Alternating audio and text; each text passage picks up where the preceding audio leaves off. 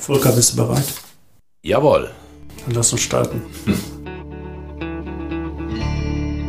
Willkommen zum Profi Talk, dem Podcast der Sakret Bausysteme GmbH und Co. KG.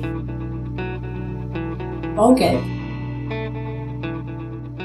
Hallo zusammen. Heute wieder eine Folge in dem Sakret Bausysteme Podcast Profi Talk. Das Vergnügen habe ich heute mit Volker Kersten, Marktmanager im Bereich Galabau, Straßen, Pflaster.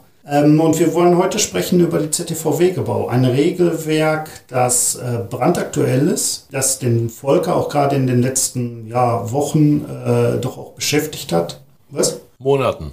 Ja, ich wollte nicht übertreiben. Ja, erschien im Dezember. Seitdem beschäftigen wir uns damit. Das den Volker seit das den Volker seit Monaten beschäftigt hat. Ja, und ähm, wir schauen mal heute, was die ZTV Wegebau an, an Neuerungen und an Regeln für äh, den Garten- und Landschaftsbau bereithält. Volker, hallo. Hi. Ja, ähm, interessantes Thema aus meiner Sicht, äh, derweil wir oder ich am 6. April 22 schon mal den ähm, Professor Tima Hack im damaligen Profi-Talk-Format ähm, schon mal mit ihm gesprochen habe und äh, dort ein paar ganz interessante Sachen schon als Teaser äh, angesprochen wurden. Ja. Ähm, ja, es hat sich ähm, einiges verändert. Äh, die Grundstruktur ist geblieben und auf diese Veränderung wollen wir dann im Laufe des Podcasts dann entsprechend kurz eingehen. Okay, wunderbar. ZTV-Wegebau. Für uns, also die Hörer nicht, aber für mich als Laien, was bedeutet ZTV-Wegebau eigentlich? Äh, die ZTV-Wegebau äh, wurde seinerzeit von der FLL, Forschungsgesellschaft Landschaftsentwicklung, Landschaftsbau e.V., initiiert mit der ersten Ausgabe in äh, 2013 ähm, ist eine zusätzliche technische Vertragsbedingung für den Bau von Wegen und Plätzen außerhalb von Flächen des Straßenverkehrs.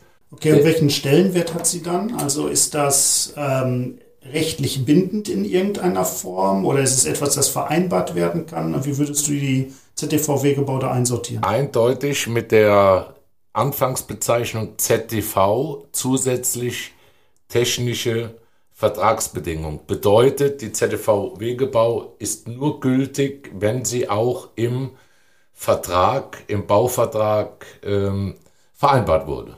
Okay, das heißt, wenn sie nicht vereinbart hat, ist sie erstmal äh, nicht direkt bindend. Genau.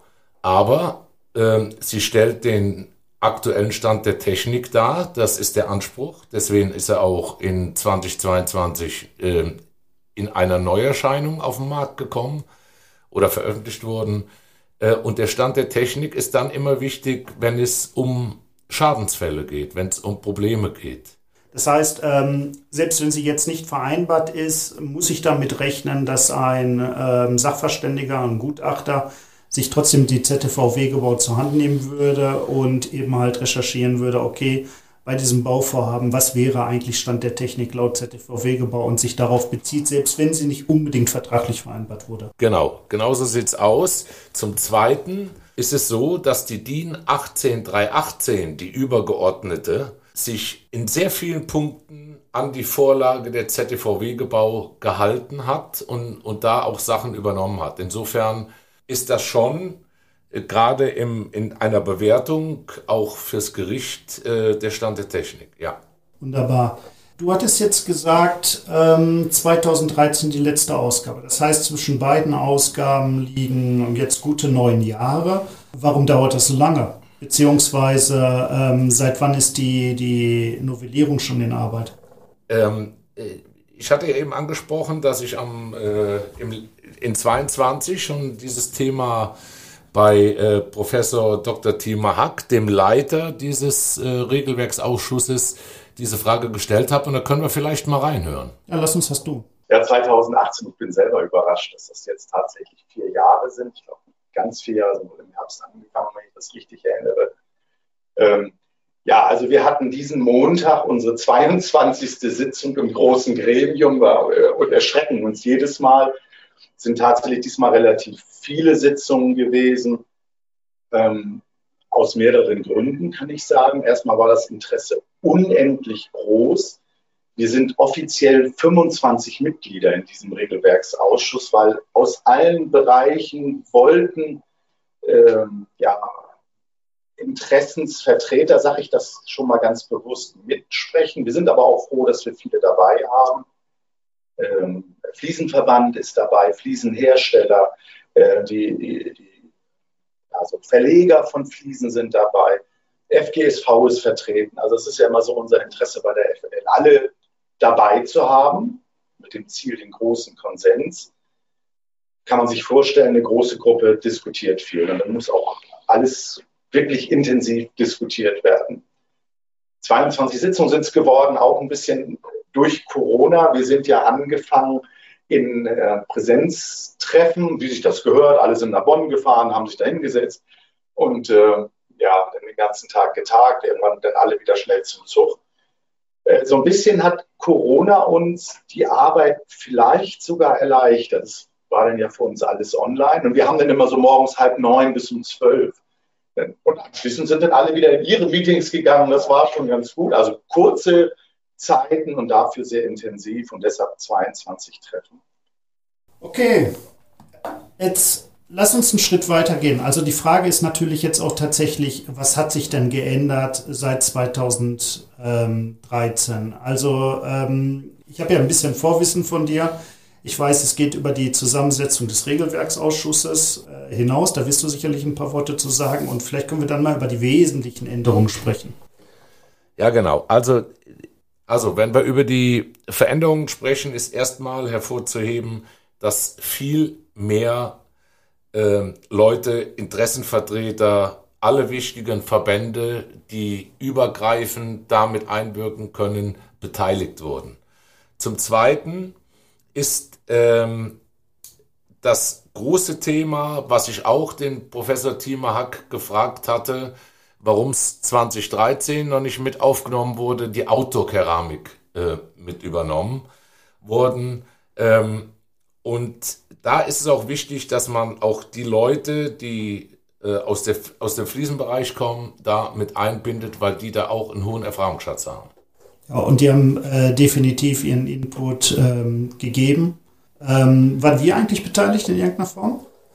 2013 äh, war ich äh, beratendes Mitglied und äh, in, in der Überarbeitung ab 2018 war dann unser Kollege Dr. Jörn Buchholz äh, dort mit dem Boot bis zum Schluss ein festes Gremiumsmitglied. Also die Industrien, nicht nur die Mörtelindustrie, sondern auch die Keramikindustrie, Pflaster, äh, die ganzen eingreifenden Fachverbände und so was waren da alle mit dem Boot. Okay.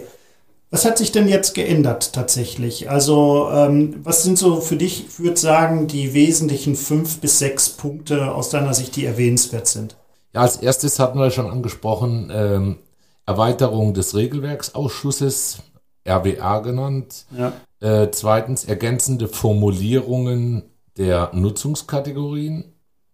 Dann haben wir geänderte Formulierungen der Bauweisen. Äh, wir haben das Thema Bewegungsfugen äh, als eigenen Punkt, aber auch als informativen Anhang. Äh, für mich aktuell das brennendste Thema, die Aufnahme der keramischen Platten in dieses, äh, in dieses Werk, was 2013 aus verschiedenen Gründen, die wir auch nochmal besprechen werden, ähm, nicht mit reinkam. Wir haben das Thema Einfassungselemente wird stärker beleuchtet und dann noch in zwei, zwei Sachen, ähm, die mich weniger interessieren, aber doch neu sind und das ist äh, die Regelung zum Gleit- und Rutschwiderstand der keramischen Beläge und der Aufnahme des, die Aufnahme des modifizierten Mikro-Duval-Koeffizient. Okay, das ist eine Menge. Da haben sich die ähm, vier Jahre Bearbeitungszeit, ähm, ja, ich denke auf jeden Fall gelohnt, aber da sind natürlich einige Punkte, äh, die neu reingekommen sind und, und gerade auch natürlich äh, mit der stärkeren Einbindung auch der, der Fliese ja im Bereich der, der Keramiken, der Autokeramiken. Ähm, Nutzungskategorien. Ein Riesenthema, sehr wichtig auch in unserem Bereich, weil ähm, je nachdem, in welchen Nutzungskategorien und äh, meine Bitte an dich, erklär uns gleich nochmal ganz kurz, was die Nutzungskategorien sind, in welchen Kategorien ich mich bewege, muss ich eben andere äh, Dinge eben halt beachten, gegebenenfalls auch einen anderen Systemaufbau dann wählen von den Produkten her.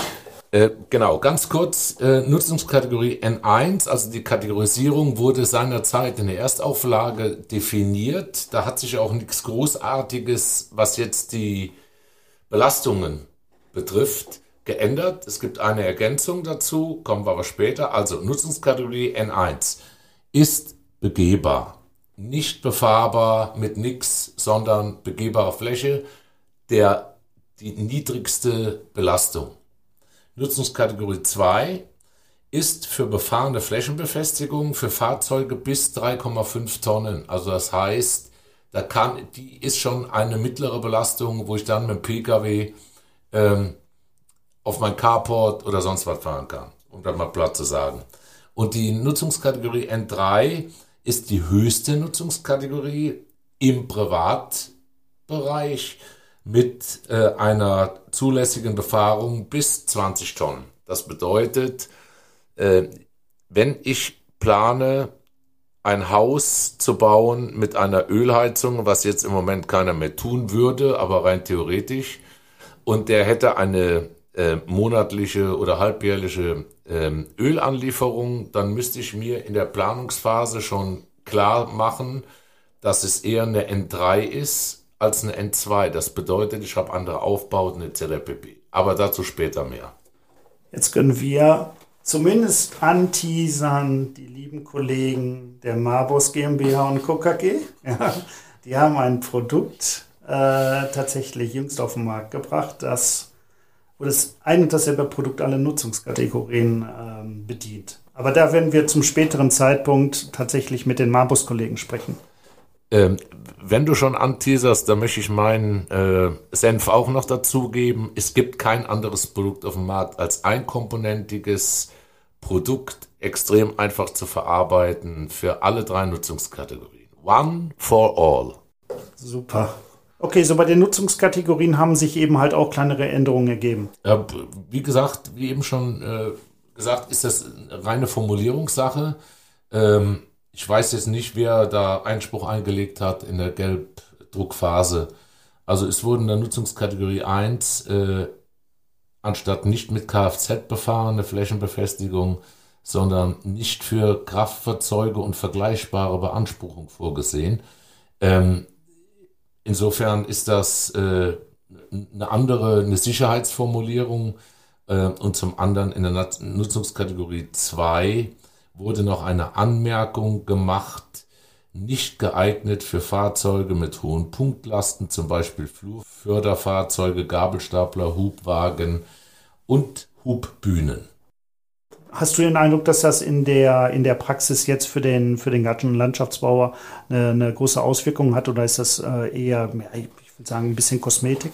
Ja, ich denke mal, was ich, dieses Beispiel, was ich eben gebracht habe, man sollte frühzeitig ähm, bei der Planung, auch wenn man was neu gestaltet aus dem, aus einem Bestand, sollte man sich äh, wirklich über den Tellerrand schauen, was habe ich irgendwann für Belastungen da drauf. Und wenn ich eine Keramik verlegte Terrasse der N1 habe und muss mein, mein äh, äh, Wintergartendach äh, mit einem Hub, mit, mit, mit so einem Steiger reinigen, dann werde ich da Probleme bekommen. Also die Nutzungskategorien haben sich leicht verändert.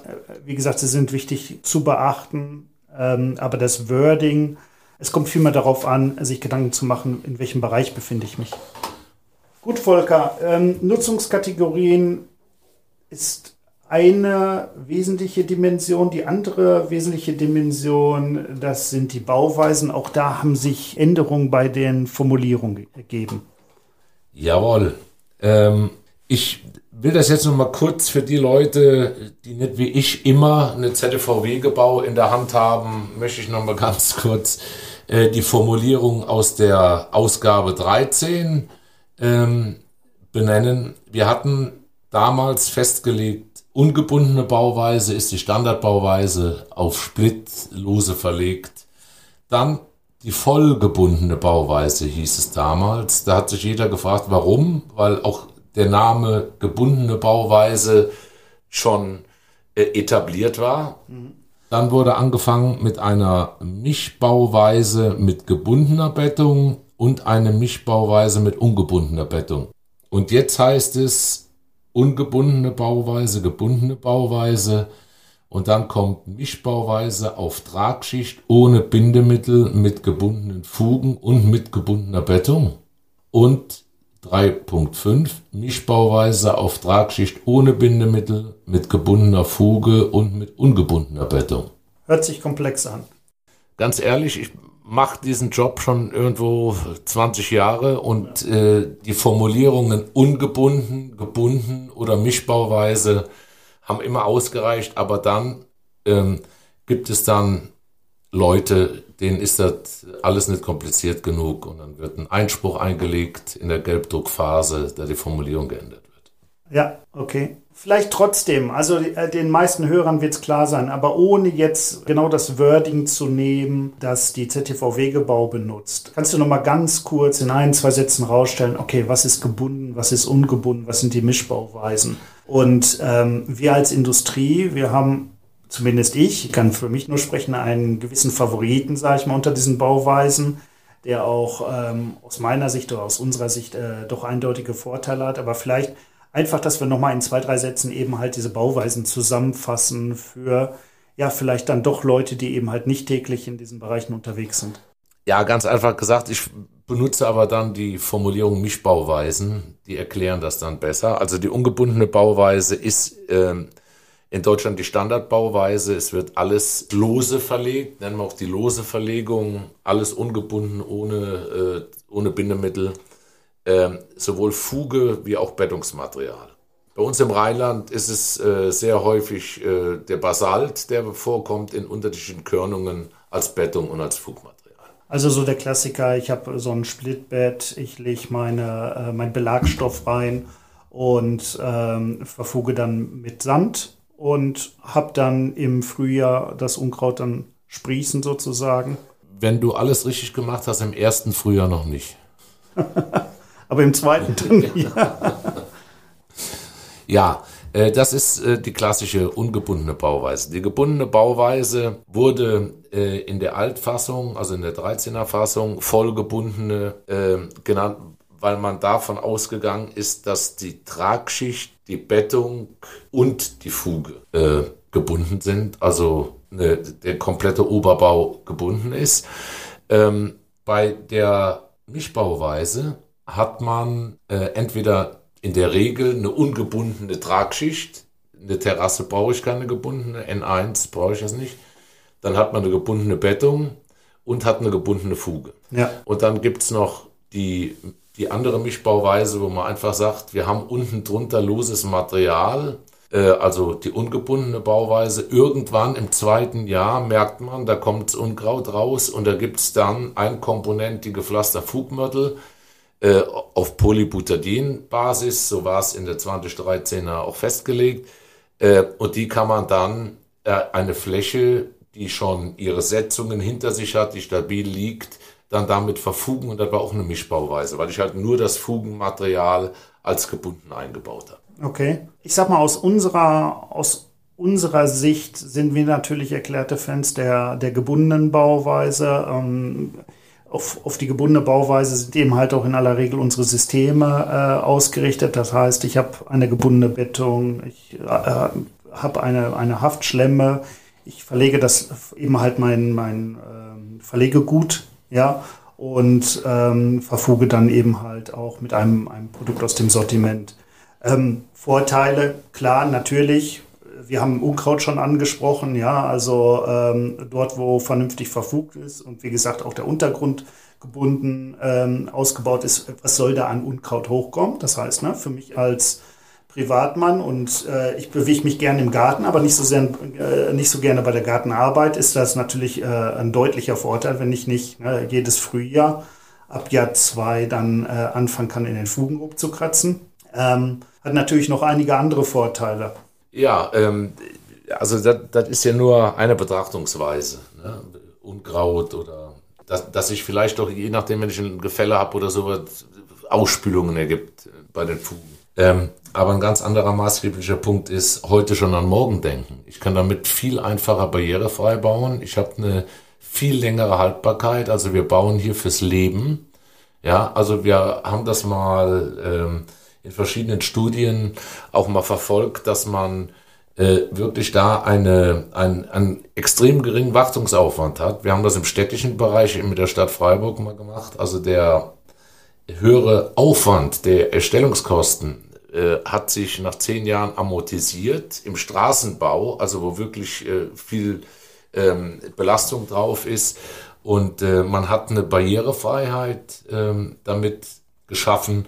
Man hat viele, viele Vorteile. Äh, wie eben schon gesagt, Wartungsarbeit. Und die habe ich natürlich, wenn ich ungebunden baue, als Bauherr, als Nutzer auch. Ja, gut, dass du das sagst, weil Barrierefreiheit ein großes Thema und auch Kommunen, Klamme Kassen, äh, auch wenn vielleicht die Initialerstellung dann etwas kostenintensiver ist, aber die sogenannten Total Cost of Ownership, also über die Lebenszeit, ähm, sind dann doch wesentlich geringer, indem ich eben halt nicht so hohe Aufwendungen, wiederkehrende Aufwendungen habe bei der ja, Sanierung, wie gesagt, Neuverfugung und so weiter und so fort. Im privaten Bereich lohnt sich das noch viel mehr. Also bei, den, bei der einen oder anderen Gemeinde wird dann immer die Frage gestellt, wenn man dann über dieses Thema spricht, ja, was ist dann, wenn ich da mal eine neue Leitung einlegen muss? Oder ja, das geht jetzt so schön einfach, aber trotzdem, wenn man über den Bürgersteig guckt, dann kippeln überall die Platten oder sonst was.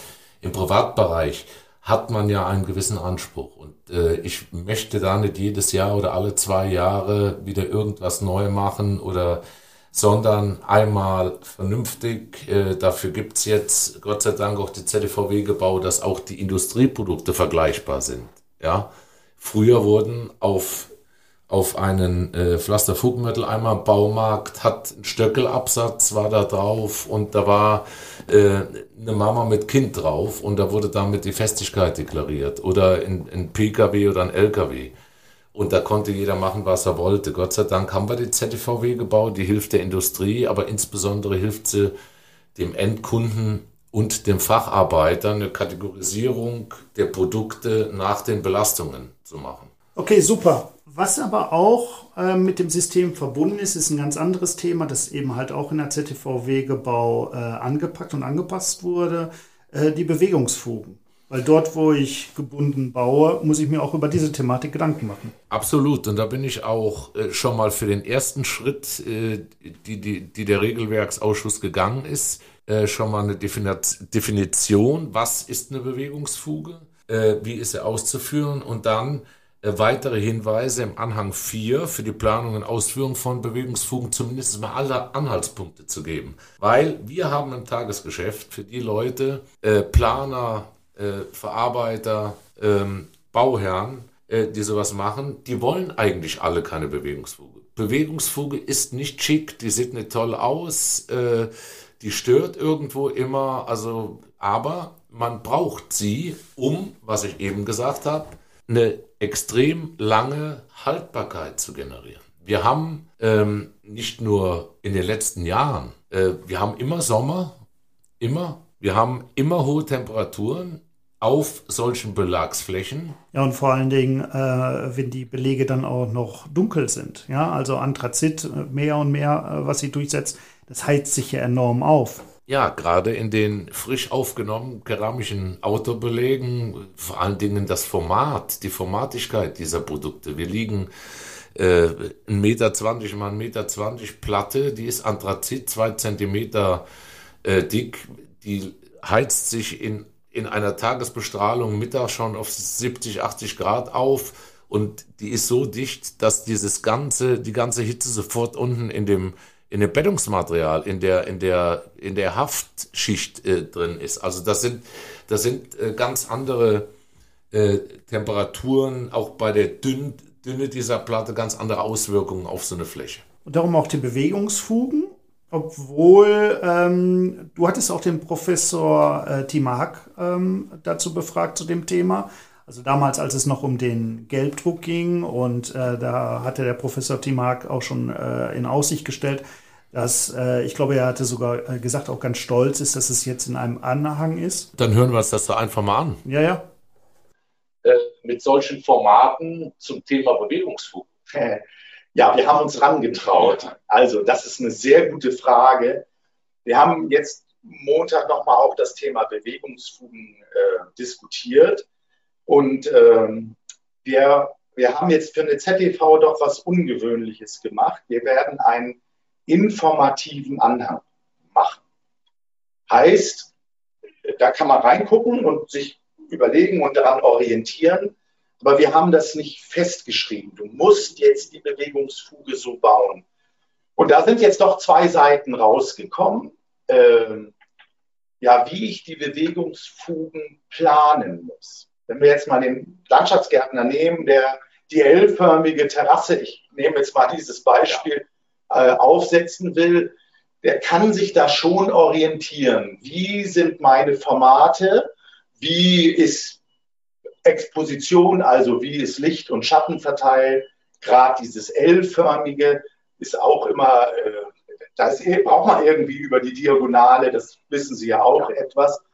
Und äh, das haben wir dort beschrieben. Und wir haben auch beschrieben, wie die Dehnungs-, also die Bewegungsfugen, um Gottes Willen, die Bewegungsfugen, ja genau, wie die Bewegungsfugen dann ausgestaltet werden sollen. Wir haben da drei Skizzen drin, wo sich die Praxis dran orientieren kann. Das ist aber im Moment Leitfaden. Wir müssen auch so ein bisschen sehen, dass wir die Landschaftsgärtner draußen nicht überfordern. Wenn wir das in die Regelausführung hineinnehmen, dann muss auch, und jetzt mache ich mal einen schlimmen Fall, bei einer Ausschreibung, wo 1000 Quadratmeter Pflaster, äh, äh, gebundene Terrassenbelege, ich sag mal, für eine Wohnanlage, alten Wohnsitz oder so. Und dann muss der sich selber die Menge an Bewegungsfugen raussuchen und das kann es denn auch nicht sein. Und deshalb sind wir diesen Weg gegangen, ist, glaube ich, ganz gut zu beschreiben. Aber irgendeiner muss sie dann konkret planen und verteilen. Das ist aus meiner Sicht der Planer. Und wir sehen es im Tagesgeschäft, dass der Landschafts Planer äh, auch sehr viel Design macht und tolle Oberflächen und tolle äh, bunte, ja. Ja, bunte äh, Pläne macht, 3D, alles toll.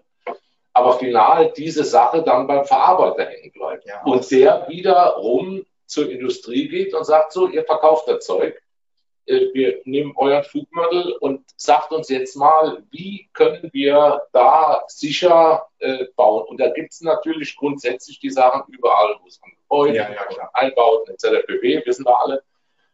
Aber da muss noch aus meiner Sicht raus äh, noch mehr das von dem Verarbeiter weg, das, das in die Planungsaufgaben ja. Und deswegen finde find ich so eine Orientierung sehr gut also, was ich verstanden habe, ist, ähm, es gibt jetzt keine klare Regel für die Bewegungsfugen. Also es gibt gewisse hm, Empfehlungen oder in bestimmten Geometrien Dinge, die sich anbieten. Aber ganz klar äh, wurde ja auch gerade noch mal in dem Segment herausgestellt, auch deine Meinung, ähm, die Planung der Bewegungsfuge ist eben halt, wie der Name schon sagt, Aufgabe des Planers. Zu dem Thema möchte ich ganz kurz mal auf den Punkt Bewegungsfugen, das ist übrigens in der ZDVW gebaut 2022 der Punkt 3.3.5, will ich mal kurz zitieren. Ähm, das ist ganz wichtig, dass, dass man überhaupt mal die Grundlagen äh, dort erklärt.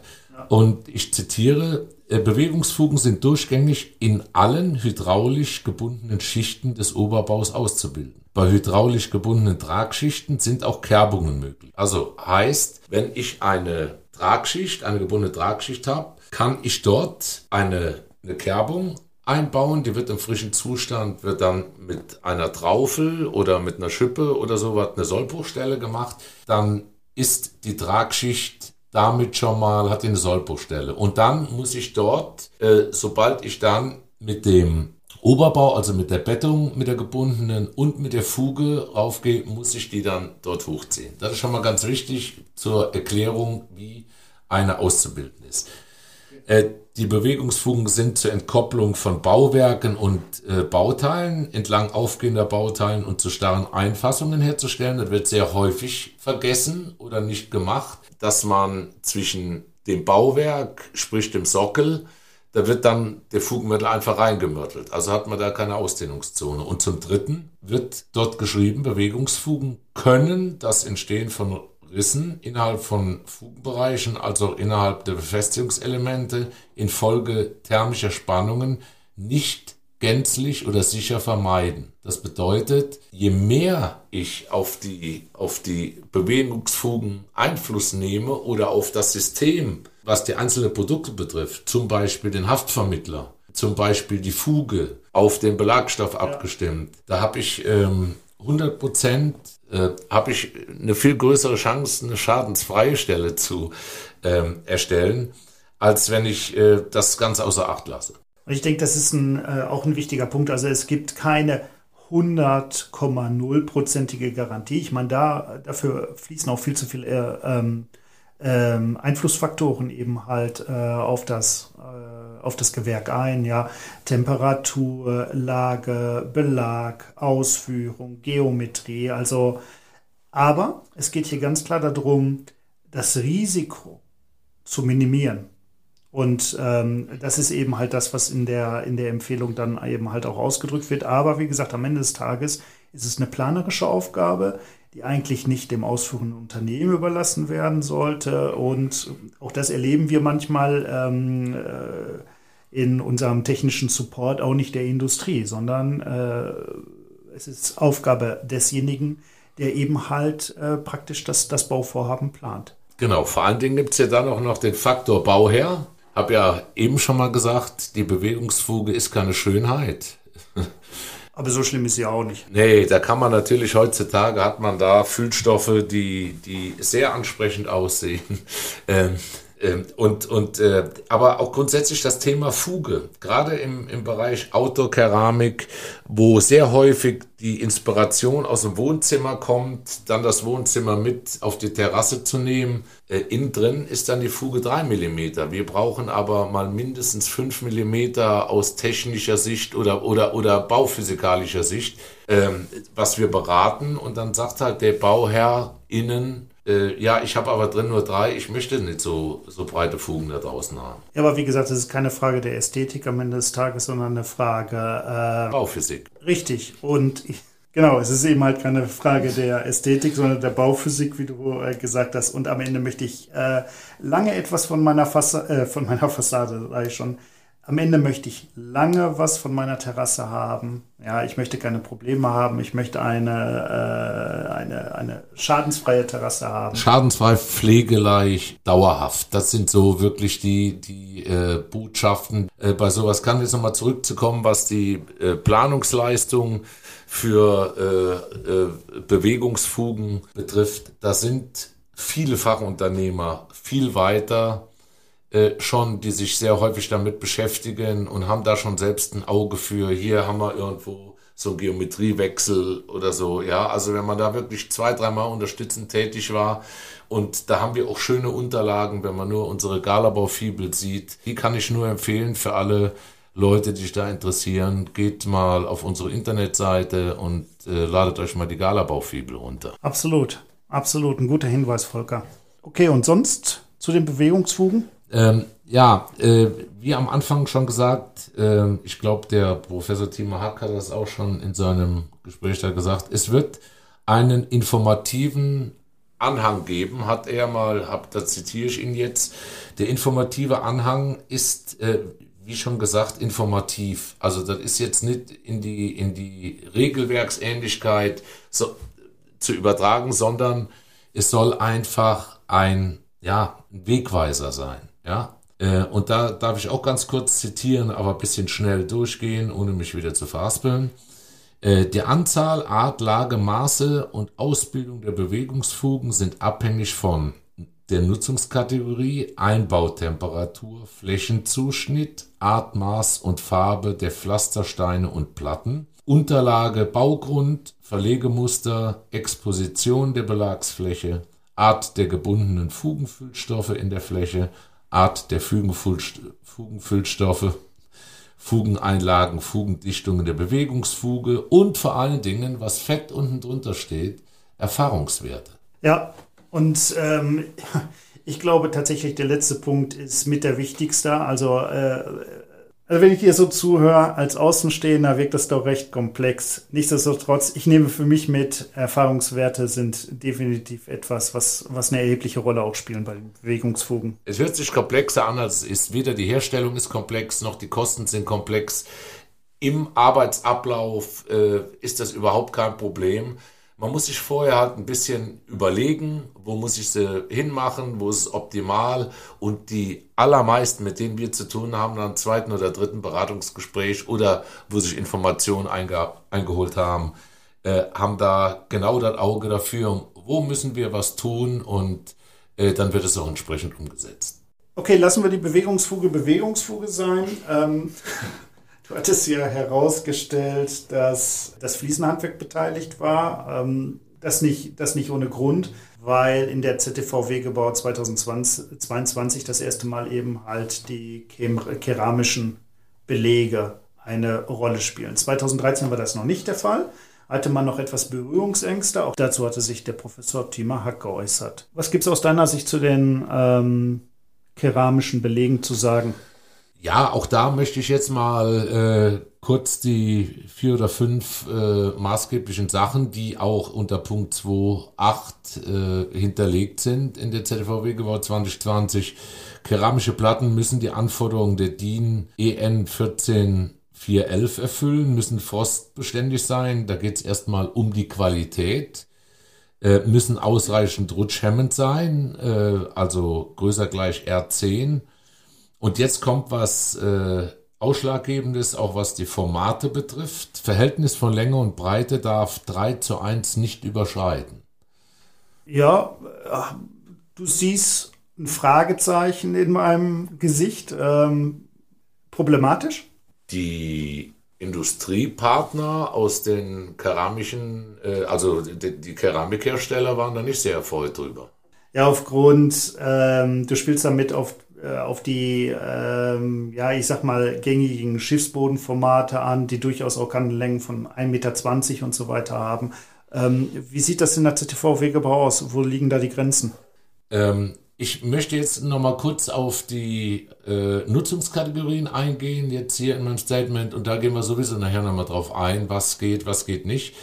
Keramische Platten können für die Nutzungskategorie N1 und N2 verwendet werden war vorher nicht, war nur N1, aber in der Nutzungskategorie N2 dürfen keramische Platten nur in der gebundenen Bauweise verwendet werden.